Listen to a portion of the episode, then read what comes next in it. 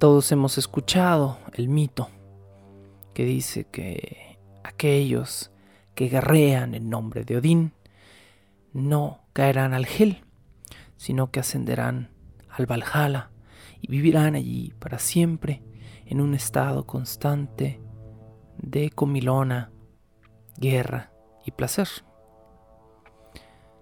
Esta es la parte superficial del Valhalla.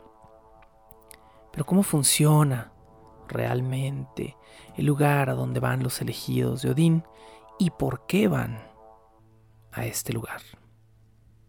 El Valhalla o Valhall del nórdico antiguo Valor, que significa los asesinados. Sí, si el término Valor les suena un poco, viene de aquí. Y Valar se mezcla con el sustantivo femenino Hol, Básicamente es un lugar con techo de roca y madera que eventualmente se convertirá en el salón de los elegidos. Valar los asesinados, Hall, un lugar. El término significa el salón de los asesinados.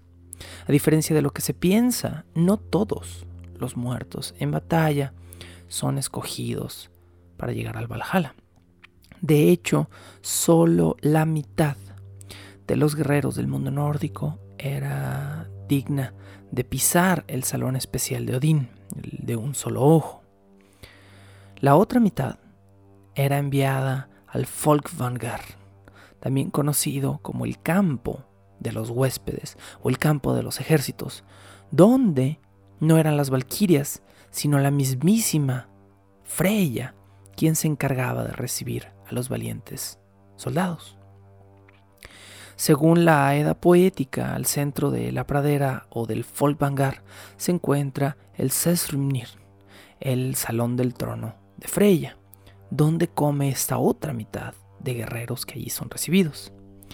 Interesantemente, algunos entendidos en el tema no se ponen de acuerdo si este lugar también contiene un salón como el Valhall, que es un hall, que es técnicamente un lugar con techo o recubierto, o si en medio del Folkvangar el Sesrumnir era en realidad un barco. Aunque la teoría apoya la posibilidad de que sea ambas. En cualquiera de los casos, en la Edad poética, está eh, descrito como un lugar grande y hermoso.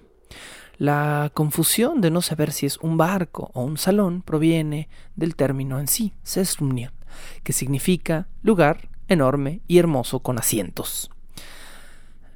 Para el caso podría ser una sala de cine o cualquier otra cosa. Como no se especifica si es un lugar con asientos fijo o móvil, y Freya solía viajar en un enorme barco forjado por los enanos, se cree que su enorme barco se pudo haber transformado también en el Sesrumnir, en este lugar a donde iba la otra mitad de valientes guerreros.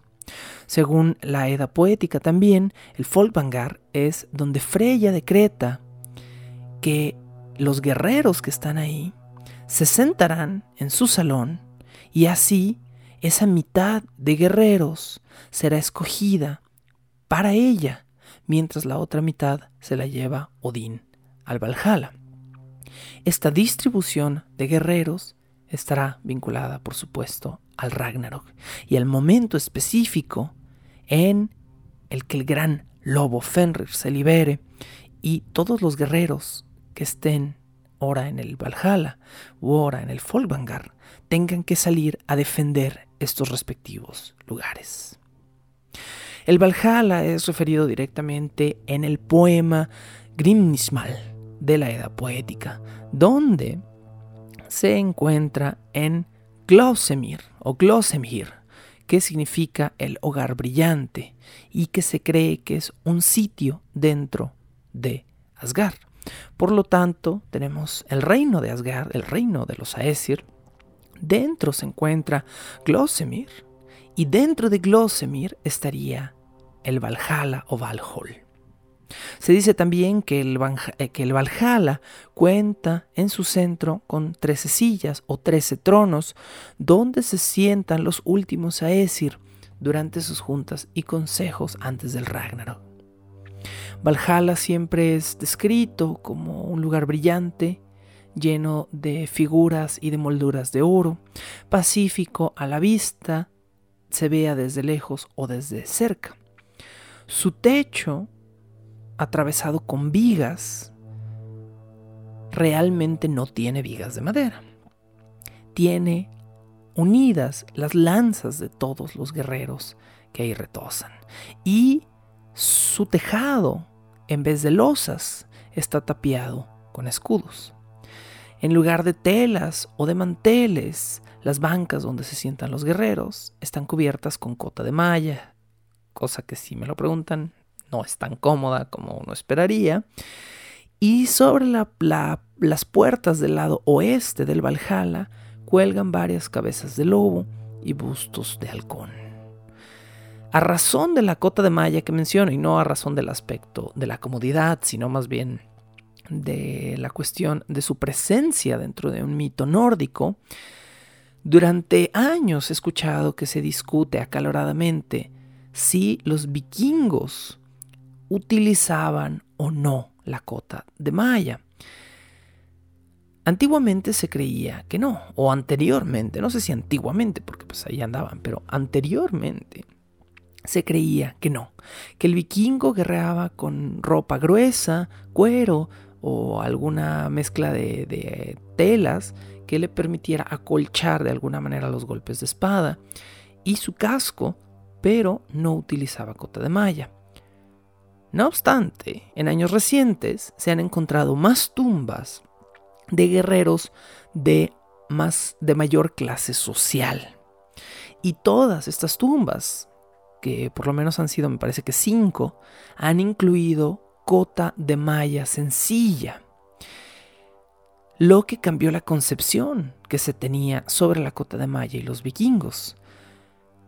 Como muchas de las tumbas originales que se encontraron eran de soldados de, de clase baja, digamos, no se encontraron las cotas, pero cuando se encontraron tumbas mm, de, mayor riqueza o de mayor costo, se encontraron con la malla. Por lo tanto, hoy se piensa que los vikingos que eran capaces de costearlo, utilizaban la cota de malla. Y cuando decimos que eran capaces de costearlo, la cota de malla era un ítem caro. ¿Por qué? Porque a diferencia de forjar un peto o un escudo, o, de realizar un escudo de, de, metal y madera, el costo de la cota de malla se elevaba porque cada anillo, la cota de malla es un montón de pequeños anillos, imagínense un anillo con la misma estructura que un llavero, que tiene una forma de vincularse con otra pieza. Todos estos anillos se forjaban y se anillaban a mano hecho que costaba cientos de horas hombre por cada unidad y que elevaba mucho sus costos. Muy probablemente la cota de malla vikinga sencilla se utilizaba como complemento al ropaje grueso y acolchado que utilizaban y que aumentaba la protección contra cortes de espadas o hachas. Que igual yo no quisiera que me pagaran con un hacha, ni siquiera utilizando cota de malla y ropa acolchada, pero supongo que si tuviera que escoger entre que me golpearan sin ellas o con ella, bueno, pues mejor utilizar ambas. Como nota al paréntesis que acabo de hacer ya para cerrar esto y continuar hablando de lo que nos atañe el día de hoy, de la misma manera que ya se desmintió que los vikingos no usaban cota de malla, hoy nos queda 100% claro que el casco astado, el casco cornudo con el que a menudo se les representa a los vikingos, es totalmente falso. Es muy curioso, ¿no? Durante años pensamos que sí usaban el casco y no usaban la cota, y hoy sabemos que usaban la cota y para nada el casco. La imagen del vikingo con el casco astado o cornudo no es histórica, sino artística. Fue concebida para la ópera de Richard Wagner, El Anillo Nibelungo, o de Ringen, El Anillo, que es su título original pero como herramienta de batalla hubiera resultado no solo incómodo e impráctico, sino totalmente absurdo. No tiene ninguna ventaja estratégica tener una cabeza ancha, con peso, incómoda, con la cual te pudieran tomar o jalar o desbalancear desde la cabeza jalándote los cuernos. No tiene ninguna función. Eh, quienes apoyan o apoyaron alguna vez esta teoría lo pensaban como un elemento de intimidación. No. Gracias a los restos de verdaderos cascos vikingos encontrados y datados en el siglo X, que hoy todavía se conservan, sabemos que el casco vikingo tenía una forma de gorra redonda. Imagínense una gorra de nadar. Ok, imagínensela, ¿no? Ahora imagínensela hecha en metal, ¿no? como si fuera un, casquito muy, muy pegado al cráneo, muy pequeño, muy redondo. Y agréguenle enfrente unos goggles a esta gorra de nadar. La imagen de un nadador con la gorrita de, hule y los gogles es lo más cercano que se pueden imaginar a un casco vikingo, pero en, por, supuesto forjado en metal.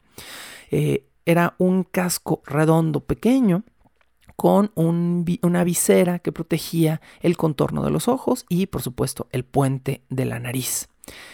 Además de esto, hoy se tiene, gracias a las últimas eh, tumbas excavadas de la época, se tiene información de que los cascos vikingos incluían un almófar.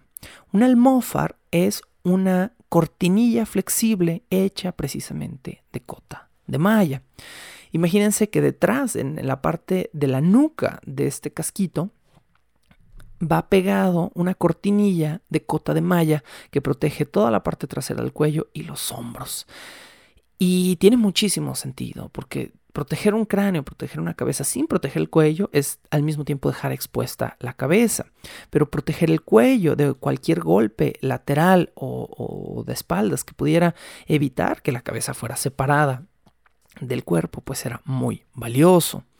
Eh, anteriormente, anterior al siglo X, se utilizaba, mm, antes del almófar, se utilizaba una cofia de malla, pero eventualmente la cofia de malla al parecer fue reemplazada y solo los soldados más pobres del medioevo seguían utilizando la cofia de malla cuando el almófar que cubría los hombros y los lados del cuello era muchísimo más seguro.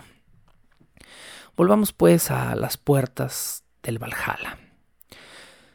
Se dice en la Edad Poética que esta edificación mítica tiene no menos de 540 puertas, por las que caben hasta 800 guerreros en carrera a la vez.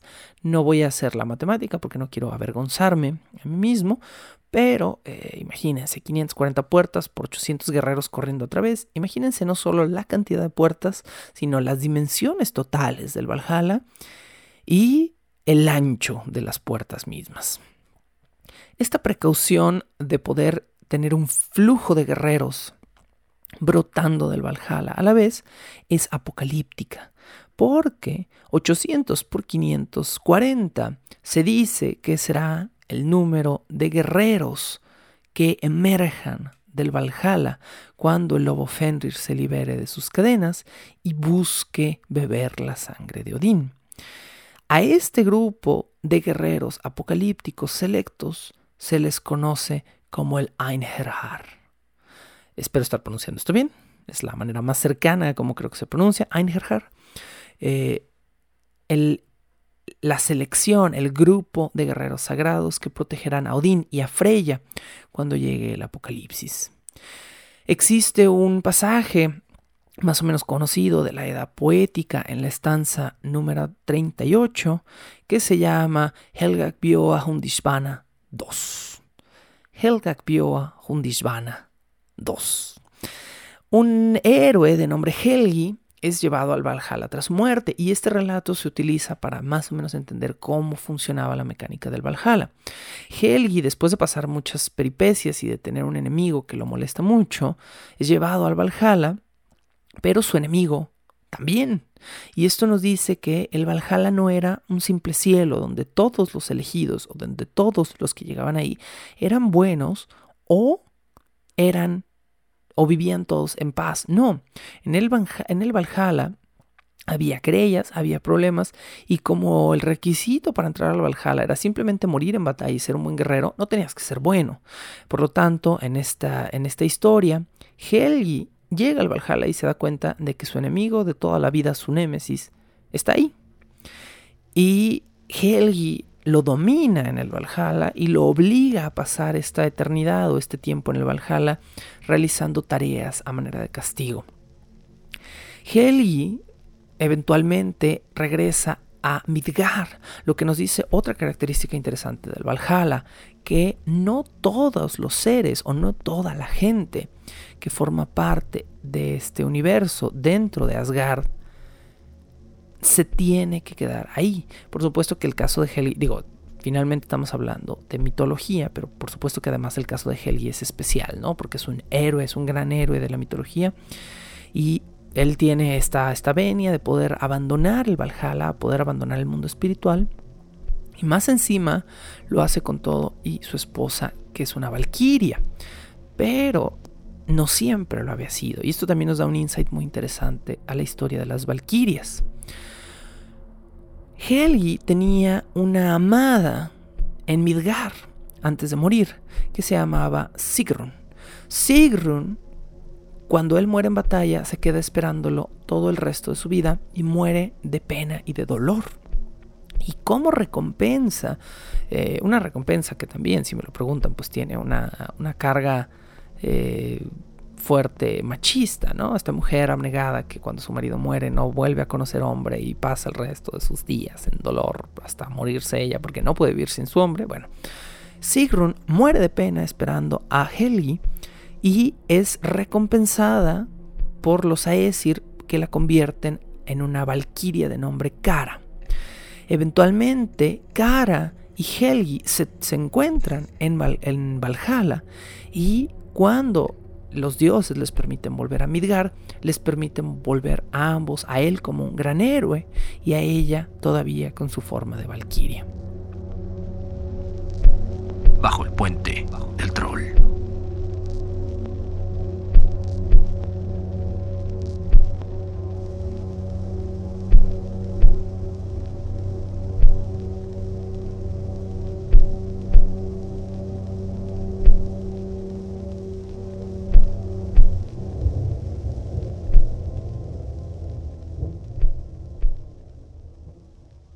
Después de una muy larga introducción, bienvenidos a este nuevo episodio de Bajo el Puente del Troll, donde estamos casi, casi por cerrar la temporada de mitología nórdica Redox.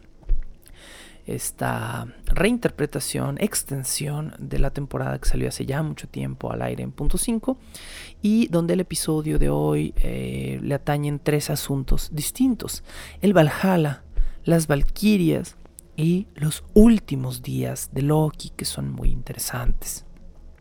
Ya hablamos por supuesto del Valhalla o Valhall, este lugar donde los Valar, los asesinados, eh, se quedan en un hall, en un salón enorme y donde pasan sus días esperando el Ragnarok para poder salir a combatir en nombre de Odín y de Freya. Ya vimos también que hay un patio afuera donde están los otros seleccionados que protegerán a Freya en el Folk Vanguard y Freya eh, les da también hogar dentro de o un lugar gigante o un barco gigante a estos hombres. Nos resta, antes de hablar de los últimos días de Loki, mencionar a las Valquirias. Del nórdico antiguo, Valquiria o Valkyria significa la que escoge a los asesinados. son una especie de ángeles de la guerra. Eran, por supuesto, figuras inminentemente femeninas que escogían a los, a los, hombres, a los varones caídos en combate, en nombre de Odín para llevarlos al Valhall, donde se convertían, ya lo dijimos, en Einherjar, en los guerreros elegidos por los dioses.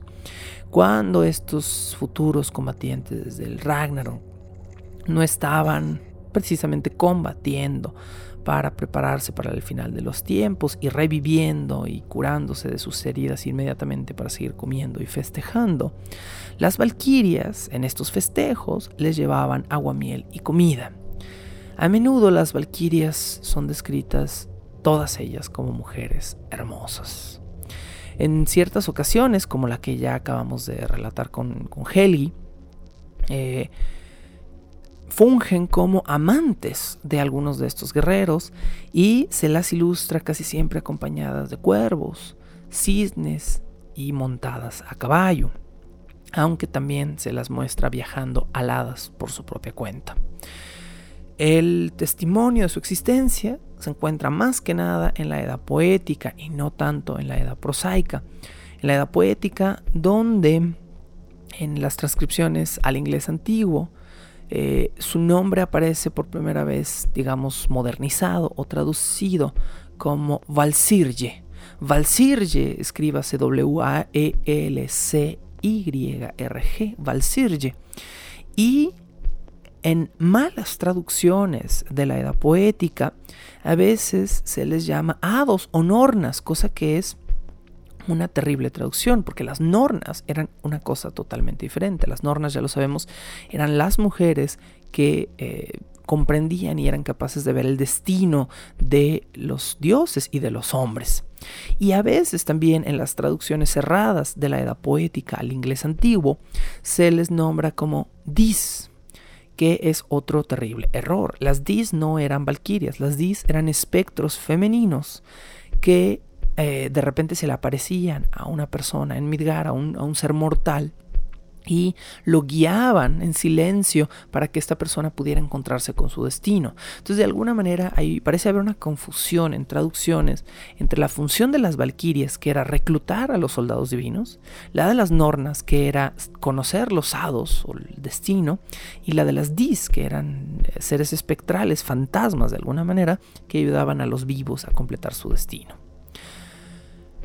Las valquirias rara vez son mencionadas como seres independientes, siempre son descritas como un colectivo, las valquirias, y vinieron las valquirias, y bajaron las valquirias, y las valquirias se los llevaron.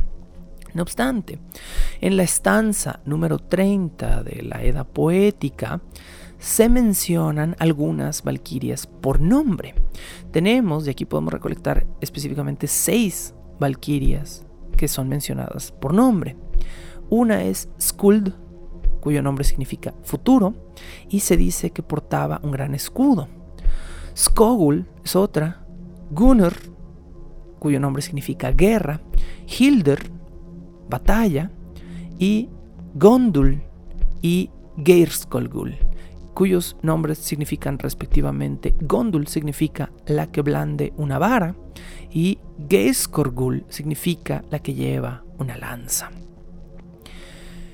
En el poema, eh, cuyo nombre no puedo pronunciar, en el poema Helgak vio a Horvar Sonar, se describe cómo entre unas 27 valquirias existían distintos rangos o cargos y por supuesto tenían a sus líderes o tenientes o, o cabecillas en cada uno de sus grupos. Dentro de este poema se dice, Tres veces nueve mujeres venían, pero con una delante de todas, una de piel muy blanca bajo su casco. Los caballos temblaban y de sus melenas caía rocío en los valles y granizo en los bosques. Esto era de muy buena fortuna para los hombres de la región, aunque confieso que todo lo que allí vi me resultó odioso interesante este, este fragmento de la edad poética, donde se describe pues, a 27 valquirias que bajaban eh, del cielo con su casco blanco, con su, con su casco y este, su piel muy blanca, pero siempre con una líder al frente y formadas como en una especie de estructura militar. En otros poemas de la Edad Poética se les describe como seres luminosos, rodeados de rayos de luz y casi siempre acompañados de cuervos que volaban a caballo, que usaban por supuesto el casco vikingo, lanzas largas, escudos y cotas de malla que siempre estilaban sangre. Sangre que se creía que era en parte de sus enemigos y en parte propia. Muy, muy interesante la, descripción eh, de estas criaturas mitológicas, de estas mujeres soldadas, eh, entre ángeles y soldados, que parecen, parecen de alguna manera tener una posición de poder, pero que al mismo tiempo tienen estas actitudes serviles hacia los Aesir, ¿no? Como tener que atender, servir aguamiel a los soldados, que están en una posición que parece empoderada, pero que quizá no lo es tanto. Con esto cerramos la, doble introducción del día de hoy, donde hablamos, por supuesto, del Valhalla y las Valquirias, y nos atañe pues nuestra historia del día, que implica relatar los últimos días de Loki.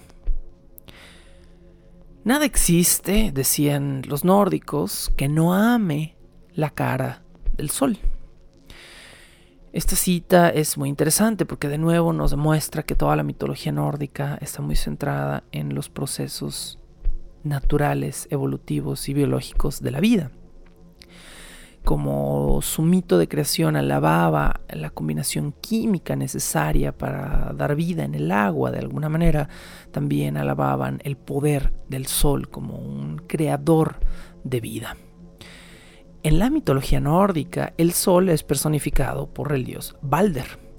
Pero Balder, como dios, antes de ser el sol, estuvo un ratito muerto. Y adivinen quién lo mató. Loki, sí, Loki lo mató. O más bien, Loki, que no era un asesino directo, pero era como Charles Manson. Yo no toqué a nadie, pero yo me encargué de que mis seguidores y discípulos lo hicieran, ¿no?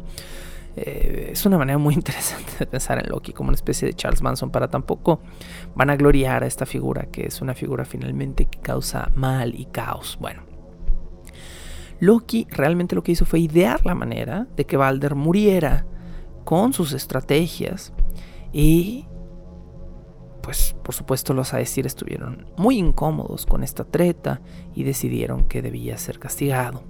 Así que esta es la historia de cómo el sol que hoy ilumina Midgar existe gracias a la maldad de Loki, que es un agente del caos puro. Balder, también llamado Baldur o Balder, era un joven hermoso y era el segundo hijo de Odín. Por lo tanto, junto con Tyr, eh, Tyr y Thor, era pues parte de la misma familia. A menudo Balder tenía pesadillas espantosas que lo agobiaban y lo despertaban y lo hacían pasar los días cansados. Y en alguna ocasión Balder consultó a su padre Odín al respecto de sus pesadillas y habló también con su madre, que era Frigg, recordemos. Balder soñaba que de pronto se moría de una manera espantosa y Frigg se preocupó muchísimo, pero se preocupó todavía más. Cuando Balder se fue Odín y ella se quedaron solos, y Odín le dijo a su esposa que aquellos sueños no eran sueños ni pesadillas, eran una terrible y constante premonición. Frigg se dedicó entonces a hablar con todas las cosas del universo. Imagínense lo que tuvo que hacer. Decidió Frigg que viajaría por todos los reinos del universo contenido por Yggdrasil y que hablaría con todas las cosas, animales y seres para hacerlas jurar que jamás lastimarían a su hijo. De esta manera Frigg en su travesía habló con las piedras, con el agua, con el hielo, con todas las plantas o casi todas e incluso tuvo una larga conversación con el fuego, que era muy destructivo, y le hizo a, todas estas cosas jurar que jamás lastimarían a Balder. A Frigg, por supuesto, esto le tomó una cantidad extensa de tiempo, pero finalmente ella creyó que había terminado con los juramentos de todas las cosas, humanos, seres fantásticos y animales, de todos los nueve reinos, y que absolutamente nada podría herir a su hijo, por lo que creyó que esto invalidaba la profecía. Pero recordemos que en la mitología y en los hados, la profecía que trata de ser evitada se cumple precisamente a través de los recursos que se invierten en evitarse.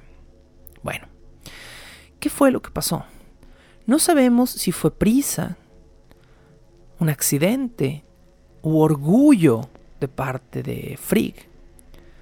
Pero a Frigg se le pasó por alto hacer jurar a una de las plantas más pequeñitas de los nueve reinos, que era el muérdago. Se dice que Frigg vio al muérdago dormido, y al verlo tan pequeño y tan inocente y dormido, dijo, no hay ningún problema. Cuando Frigg regresó a Asgard después de haber hecho todos estos juramentos casi imposibles, le pidió a los dioses que pusieran a prueba la nueva invulnerabilidad de Balder. Es aquí donde viene la compleción de alguna manera del evitar el destino. Se evita el destino, se siente uno confiado y el orgullo hace que las cosas caigan por su propio peso. ¿Qué pasó? Todos los Aesir comenzaron a jugar con Balder. Thor de repente le aventaba piedras pero estas piedras, grandes como pedazos de montaña, se hacían polvo fino antes de golpearlo. ¿Por qué? Porque la roca misma había prometido jamás dañar a Balder. El acero de las armas de los Aesir se doblaba, se hacía como agua, se derretía, se movía fuera del camino de Balder y jamás lastimaba su suave piel. El fuego se apagaba al entrar en contacto con Balder, o lo rodeaba como un anillo vivo y Balder pasaba las horas riendo y los Aesir se entretenían muchísimo probando qué tantas cosas podían utilizar en Balder. Todos los dioses, todos los Aesir al menos, estaban participando en este evento, menos uno, que era Hod, otro hermano de Balder de los hijos de Odín. Hod era ciego, y precisamente por serlo, no se estaba divirtiendo con sus demás amigos. ¿Y qué pasó entonces? Que Hod, aburrido, escuchó una voz. Previo a esto, Loki había hecho algo muy malicioso. Previo a hablar con Hod, Loki se transformó en una mujer anciana y caminando por ahí, en un momento de tranquilidad, se encontró a Frigg. Y esta mujer charló con Frigg. Y Frigg le platicó todos los juramentos que había hecho. Y le platicó también a esta anciana que cuando había visto una pequeña plantita de muérdago, no la había hecho jurar. A Loki se le comenzó a llenar la cabeza de malas ideas. Loki regresó a la fiesta donde estaban todos los Aesir y se sentó junto a Hod. Y lo convenció de participar en el juego. Vamos, todos se están divirtiendo. ¿Por qué tú no haces algo? Ah, no importa que seas ciego, no tienes ni siquiera que apuntar bien. Es más, yo te voy a dar con qué apuntar y hacia dónde, y tú solo tienes que aventar lo que yo te diga hacia tu hermano. ¿Qué te parece? Loki, después de haberse convertido en la anciana y para esta treta, había tomado un trozo de la madera del muérdago y lo había tallado en un afilado dardo. Aquí tenemos que hacer una pequeña, pequeña digresión que es interesante. Ustedes saben que en algunos países, específicamente en países de ascendencia germánica, incluido pues Estados Unidos, cuya lengua es germánica y cuyos eh, antepasados fueron los germanos, la gente se besa bajo el muérdago. Pues les platico que en una de las tantas versiones de este mito está el origen de esta tradición. Pero, pero, pero, les platicaré esta segunda versión después de que les platique la versión completa. Bueno. Loki entonces convence a Hod de lanzarle un dardo de madera de muérdago a su hermano Balder. Hod era ciego, sí, pero también era muy, muy fuerte. Y se molestó con la treta de Loki. Le dijo, ¿por qué, ¿por qué no me das algo con lo que realmente pueda divertirme? Dame una lanza, una roca, dame algo. Tengo fuerza, tengo poder. Pero Loki le dijo, no, no, no. Todos los dioses están lanzando lanzas y piedras. Esto es diferente. Imagínate lo divertido que va a ser cuando arrojes esta púa a gran velocidad y rebote o se destroce en el cuerpo de Balder. Hod lanzó el dardo, utilizando todo su poder. Y Balder, quien un momento antes estaba riendo y riendo por todas las cosas que estaban haciendo los Aesir con él, de repente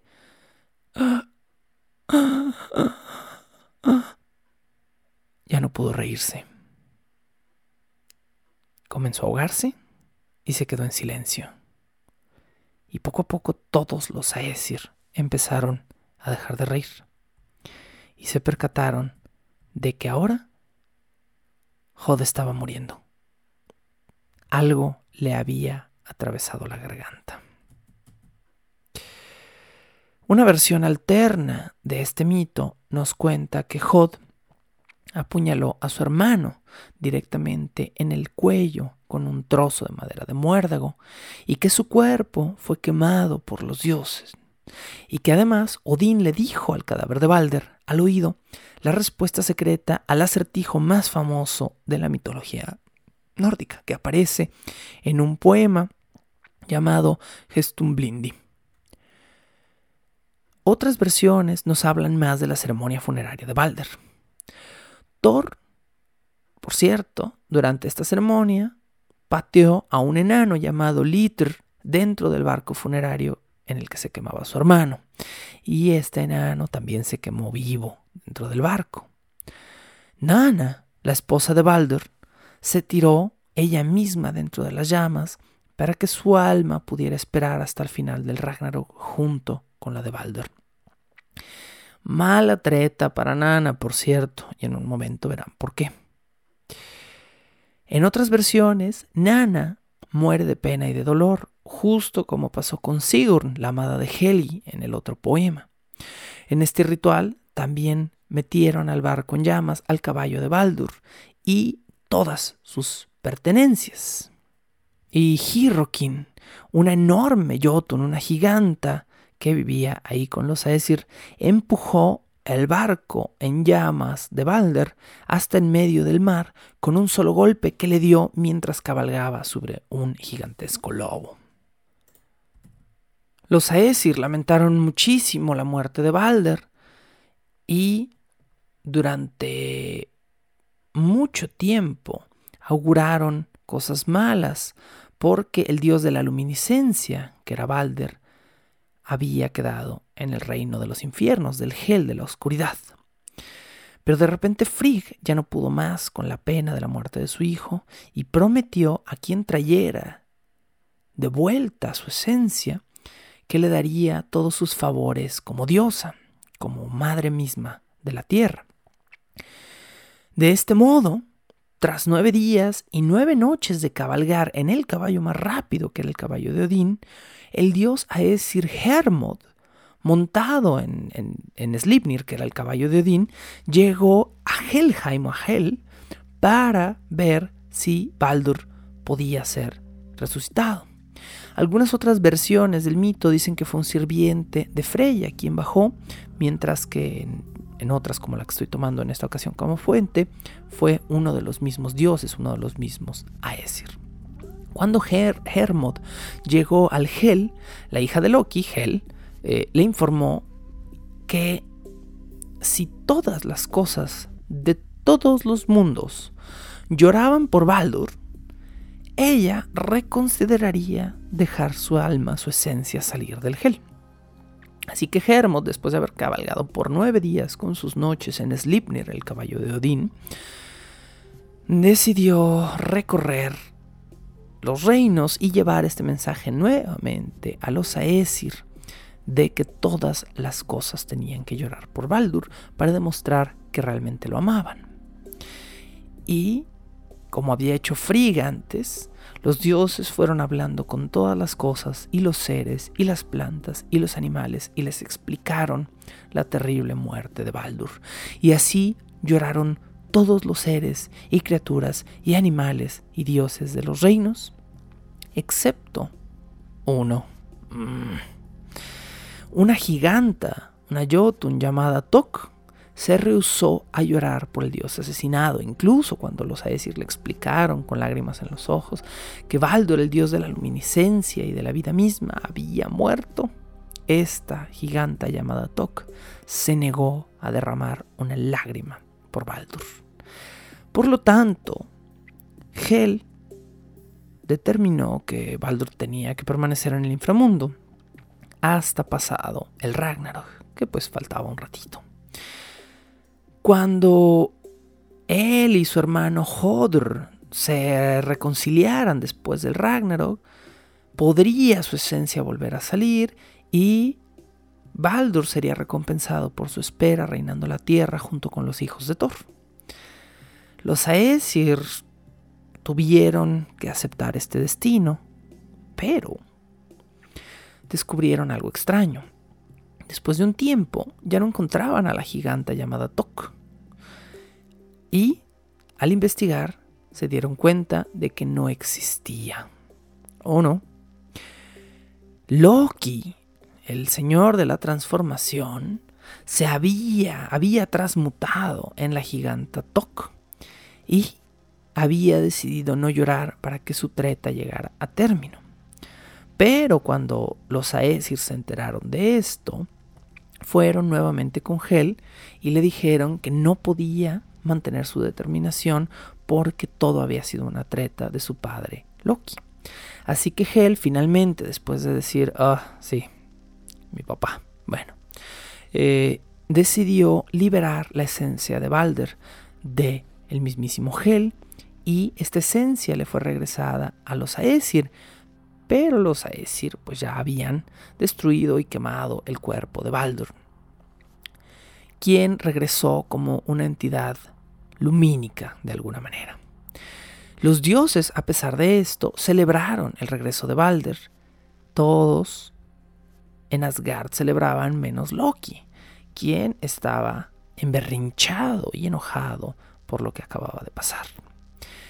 Durante la celebración que se dio en Asgard, Loki bebió muchísimo y decidió, después de ponerse mala copa, apuñalar a Hermod, el dios que había bajado por el alma de Baldur a los infiernos. Bajo el puente del troll.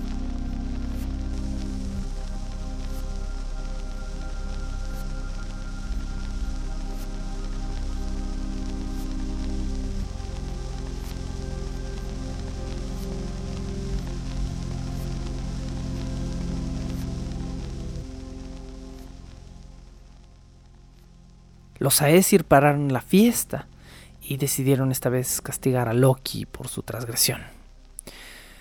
El exilio fue el primer castigo que se le ocurrió a Odín, pero Loki se paró muy altanero y se defendió diciendo que no podían exiliarlo de Asgard, aunque él no era uno de los Aesir. Él había mezclado su propia sangre con la sangre de Odín y eso los hacía hermanos de sangre. Recordemos que Loki es un hermano de sangre de Odín. Esta costumbre, que era común entre los Aesir y los Vanir, venía del final de la guerra entre ambos reinos y implicaba mezclar en un tazón la sangre de todos los invitados a una reunión de paz para prometerles una buena estadía en un reino. Esta es una costumbre que los vikingos también tenían. Los vikingos mezclaban agua miel con la sangre de dos cabecillas invitados a una reunión para garantizarle a todos los presentes que nadie los mataría o los trataría mal o los traicionaría mientras ese pacto estuviera vigente. Loki, que no era un Aesir, pero que sí era un hermano de sangre de Odín y un invitado a vivir en Asgard, le recordó al padre de todo este pacto. Y parte de este pacto decía que Odín tenía prohibido beber o festejar si en Asgard Loki no estaba presente, por lo que si exiliaban a Loki, los Aesir jamás podrían volver a hacer una fiesta. Al recordarle esto, Odín suspiró y decidió perdonar otra vez las transgresiones de Loki. Dejen que el padre del lobo beba, pues, y que siga la fiesta con nosotros, dijo Odín. Y así continuó el festín, pero durante el festín Loki siguió bebiendo y gritando y ofendiendo a los dioses, gritándoles cosas obscenas y malvadas. E incluso cuando Thor se molestó, se puso de pie y sentenció, amenazó a Loki con su martillo, que si no se callaba lo iba a matar, Loki, que ya estaba muy borracho, no paró de insultar a los dioses. Finalmente, en el punto más profundo de su noche de ebriedad, Loki miró a todos los invitados que estaban ahí y gritó. Ustedes, Aesir, hacen buen aguamiel, pero es una lástima porque jamás va a haber otro festín de otoño en este reino.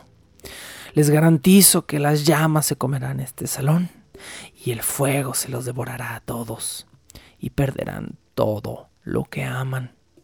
Esto se los juro. Ah. Nuevamente Loki había ido demasiado lejos con sus palabras y esta vez quizá no había vuelta atrás. Lo que había ofendido a los Aesir no era en sí lo que Loki les había dicho, sino que aquello no sonaba una amenaza, sino a una profecía. Y si algo aterraba a los dioses, sobre todo después de lo que había pasado con Baldur, era que las profecías se cumplían. Después de la gran celebración y borrachera por el regreso de Balder, Loki se fue a su casa, que estaba en Asgard, por supuesto. La casa de Loki estaba en el punto más elevado de una montaña. Era pequeña, pero tenía puertas abiertas en los, hacia las direcciones de los cuatro puntos cardinales. Y como estaba en una posición elevada y tenía las paredes abiertas, Loki podía ver siempre quién subía por las laderas de su montaña hacia su casa. Esta era una precaución de uno de los hombres más odiados o de uno de los seres más odiados de los nueve reinos. Durante el día, Loki también tenía la costumbre de convertirse en animales para esconderse de quienes lo fueran a buscar a su hogar. Y una de sus transformaciones favoritas era la de convertirse, por alguna razón, en un salmón. A Loki le gustaba convertirse en un salmón y aventarse a la frescura del río, donde pasaba las mañanas calurosas de Asgard, para que nadie pudiera sorprenderlo en su casa o visitarlo sin previo aviso. Kvasir, el más sabio de todos los dioses, y sabemos que es el más sabio porque sabemos que es él quien estuvo alguna vez muerto y de cuya sangre se había usado eh, su esencia para hacer el aguamiel de los poetas, les dijo a los otros dioses que si querían atrapar a Loki, de una vez por todas lo único que tenían que hacer era ir a pescar salmón con una red. Y los dioses entendieron entonces la treta de Loki y decidieron hacer esto mismo. Loki, convertido en un salmón aquella mañana, escuchó que alguien estaba metiendo redes en el agua y pensó que los dioses eran unos tontos, que él, siendo un salmón, podría nadar contra la corriente y subir contra la corriente del río para no caer en las redes de los dioses. Pero Loki no tuvo la fuerza de hacer esto y los dioses lo pescaron. Aún así, mientras estaba en las redes, Loki, con la forma de un gran salmón, logró romper algunas de estas redes y logró eh, saltar por ahí fuera del agua y volver a entrar al río. Thor entonces le dijo a los otros dioses que lo acompañaban durante la caza o durante la pesca, Yo he visto osos que pescan salmón cuando estos brincan en el aire y los agarran con sus fauces, y eso es exactamente lo que voy a hacer.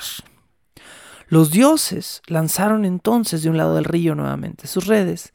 Loki brincó del otro lado del río sobre el agua y Thor, no con los dientes afortunadamente, pero con uno de sus poderosos brazos enguantados en guantes que aumentaban además su fuerza, atrapó a Loki y no lo volvió a soltar. Loki de repente se encontró a sí mismo en una posición de la cual no podía escapar y decidió volver a transformarse en su figura antropomórfica, por lo que de repente Thor lo tenía agarrado ya no por las agallas, sino por el cuello. Desde entonces, Loki ya no volvió a ser una criatura libre en Asgard. Los dioses se lo llevaron a la cueva más profunda de todo Asgard, que por cierto estaba llena de estalactitas gigantes, y allí el señor de los trucos se encontró a varias figuras encapuchadas sosteniendo antorchas y esperándolo. Loki supo que algo andaba muy mal cuando vio que reconocía a varias de estas figuras y un par de estas se desencapucharon y comenzaron a rogarle a Thor, diciéndole, por favor, no lo lastimes, es nuestro padre, es nuestro esposo. Estas figuras eran la familia de Loki y los habían llevado ahí los otros dioses para obligarlos a ver el destino de su padre y de su esposo. En la cueva había tres piedras, piedras que son descritas como planas, casi como si fueran lápidas gigantes. Y en cada una, Thor dio un fuerte golpe con su martillo y a cada piedra la partió en dos, formando seis pedazos de losa pesada y lisa. Mientras tanto, sus familiares seguían rogando, por favor, por favor, deja ir a nuestro padre, dijo Narfi en ese momento. Sí, por favor, libera a nuestro padre. También repitió Vali, el otro hijo humanoide de Loki. A estos ruegos, Kavisir dio un paso al frente y con su sabiduría les contestó. Digan, hijos de Loki, ¿qué es lo peor que un hermano le puede hacer a su hermano? Vali miró a Narfi y contestó. Lo peor que puede hacer un hermano es traicionar y matar a su hermano. Pues ya ves, contestó Kavisir, por culpa de tu padre, Jod mató a su hermano, y como ese es el peor de los actos, merece ser castigado. Y como Loki es hermano de sangre de Odín, no puede ser muerto o exiliado sin romper el pacto que el padre de todo hizo con él. Pero ese pacto no incluye otras cosas, y por cierto, tampoco incluye la seguridad de sus hijos. Dicho esto, los dioses transformaron a Vali, uno de los hijos de Loki, en un lobo. Le quitaron toda la razón y lo hambriaron hasta que aullaba y aullaba porque moría de hambre. Y después lo encerraron con su hermano Narfi en un cuarto. Se dice que Narfi fue muy valiente y que no gritó cuando su hermano Vali, convertido en un animal, lo devoró vivo. Pero quien sí gritó fue Sigyn, la madre de ambos, y a quienes los dioses obligaron a ver la carnicería. Después del mortal festín, los dioses soltaron a Vali en los campos de Asgard y de él no se sabe nada ni se sabrá hasta que suceda el Ragnarok. Enseguida de esto, los dioses tomaron a Loki, ya derrotado y sin voluntad, y utilizando las enormes piedras que Thor había partido, le aplastaron respectivamente con cada una brazos, piernas y el torso para que jamás se pudiera volver a mover. Por si esto no fuera suficiente, le amarraron la cabeza por la frente hacia atrás, obligándolo a exponer el cuello y la boca.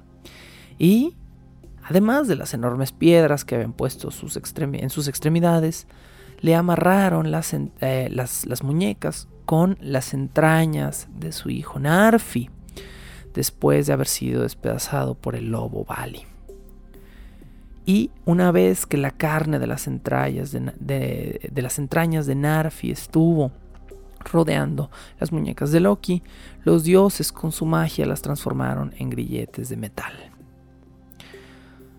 Durante todo este tiempo, mientras veía morir a sus hijos y sufrir a su esposo, Sijin sostenía entre sus manos un recipiente como un tazón. Y nadie le había dicho por qué, solo los Aesir le habían pedido que lo llevara consigo. Le habían dicho que encontrara el tazón más grande que pudiera y lo llevara a la cueva. Dentro de la cueva también estaba Skadi, que era hija del gigante Tiasi y que llevaba algo muy extraño en sus manos. Esta cosa era una serpiente enorme que todo el tiempo iba escupiendo un veneno muy dañino, muy corrosivo. A la serpiente la amarraron sobre el rostro de Loki, donde furiosa la criatura tratando de liberarse escupía constantemente su veneno en la cara de Loki. Y sin decir más, uno a uno los Aesir fueron abandonando la cueva. Sigin quiso saber lo que pasaba y se dirigió a Kavasir. ¿Qué debo hacer ahora? preguntó ella porque a pesar de todos los errores de su hombre, lo amaba. Nosotros no te obligaremos a hacer nada, le contestó Kabasir. Los crímenes no fueron tuyos y eres libre de irte de aquí si quieres. Y solo entonces, cuando Kabasir le dijo que era libre de irse si quería, Sigin entendió cuál era su parte en el castigo de Loki. Abnegada y amorosa como era siempre, Sigin tomó su tazón y lo sostuvo encima de la cabeza de Loki para que el rato que tardara esto en llenarse, la cabeza, la cara de Loki no recibiera veneno. Cuando el tazón se llenaba, le habían dejado un lugar cercano donde vaciar el veneno para que ella pudiera repetir la acción en un ciclo interminable. De manera que Sigyn pasaría el resto de sus días hasta el Ragnarok sirviendo a su amado esposo, quien ya no podría moverse de ahí y estaría condenado a sufrir para siempre si ella no lo ayudaba. Al ver que Sigyn había entendido su castigo o su parte en su castigo, Kabasir se fue y la dejó allí. Hasta el día de hoy se dice que Sigyn sigue al lado de Loki, ayudándolo. Y se dice que cada vez que hay un temblor en la tierra, el culpable es Loki, a quien de repente mientras Sigyn vacía su tazón le caen gotas de veneno en los ojos y esta criatura, ser de trucos y cambia cuerpo, se agita con toda su fuerza tratando de quitarse el veneno y las piedras de encima y hace temblar a los reinos. Y allí se van a quedar Loki y Sigyn juntos hasta el final de los días hasta el Ragnarok, que será el evento del que hablemos en nuestro siguiente episodio de la temporada. Esto fue bajo el puente del troll. Estos son los últimos días de Loki, que si consideramos la vigencia de la mitología nórdica, todavía están sucediendo. Y en algún lugar hay una mujer abnegada, enamorada del hombre incorrecto, que ha decidido pasar sus días en penitencia por crímenes que ella no cometió, solo por amor. Nos escuchamos la próxima semana con otro episodio de este podcast que espero estén disfrutando y trataré de hacer a lo mejor otra pequeña expansión a esta temporada para que disfruten esta mitología nórdica redux que yo también he disfrutado mucho volver a hacer. Gracias por escuchar y hasta pronto.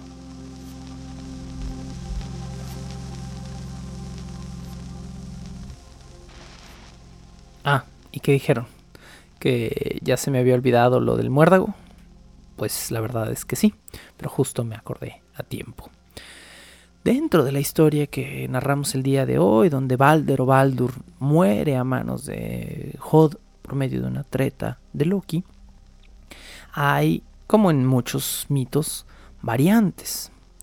Alguna versión mucho menos terrible, mucho más feliz y mucho más breve de este mito dice que eh, tras la muerte de Balder, después de haber sido atravesado su cuello por este trozo de muérdago, su madre se lanza llorando sobre su cuerpo, Frigg, y sus lágrimas comienzan a transformarse en bayas blancas que poco a poco fueron cayendo sobre el cuerpo de su hijo Balder y cerraron inmediatamente la herida que tenía él en el cuello, lo curaron. Inmediatamente en esta versión, Baldur o Balder vuelve a la vida y eh, Frigg bendice el muérdago, prometiendo que cualquier persona que esté bajo su fruto rojo encontrará en él pasión. Es de aquí de donde se cree que viene la costumbre de besarse bajo el muérdago para tener una buena relación. Pero, pues, como escuchamos el día de hoy, probablemente la versión más certera, y digo certera no porque haya realmente pasado, esto es un mito, sino la versión más eh, conocida y común de este mito, nos dice que más que una situación de amor y pasión, la de Balder fue una enseñanza de que el amor también puede ser utilizado para manipular a otros a un castigo eterno. La locución, la producción y la música original de este programa son creadas por Sergio Vicencio. Ve a patreon.com diagonal Sergio Vicencio y apoya este podcast para obtener horas de contenido adicional.